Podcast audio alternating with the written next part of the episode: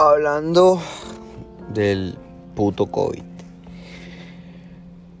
Qué mierda, o sea, definitivamente una mierda.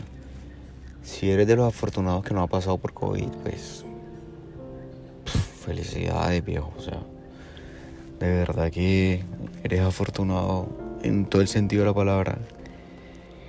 Las consecuencias, eh, las secuelas del COVID no son un juego.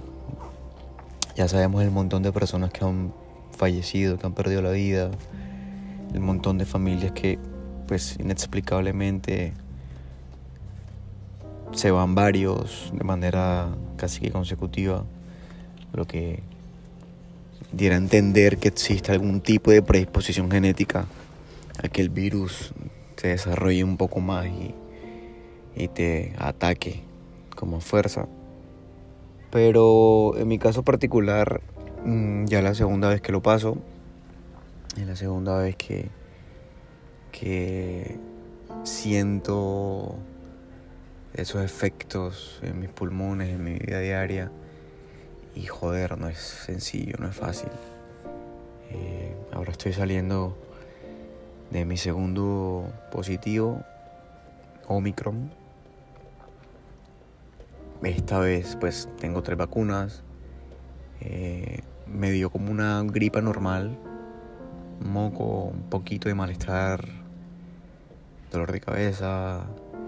Pero lo complejo ha sido con el tiempo. O sea, han pasado alrededor de dos semanas y estoy sufriendo de mucho insomnio, mucho ardor en los pulmones eh, obviamente cuando combinas el insomnio con, con, el malestar que te queda remanente de la infección por COVID, eh, no son buenos días.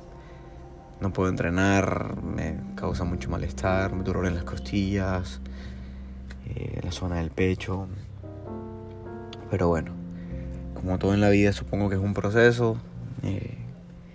hay que darle tiempo a los pulmones, tiempo el organismo de irse fortaleciendo. Y tener cuidado, tener cuidado muchas veces por creer que no pasa nada, pasa mucho. Eh, y bueno, creo que lo importante es seguir aprendiendo y darse el tiempo necesario para fortalecerse. Si tienes COVID en este momento, pues cuídate mucho, si eres de esas personas que son muy fuertes en el tema inmunológico, pues de todas maneras no está de más tener cuidado y, y cuidar a tu familia, a tus amigos, a tus seres queridos. Si no te ha dado, te deseo de todo corazón que no te dé. Si ya te dio, cuídate que puedes repetir. Y bueno, hay que seguir.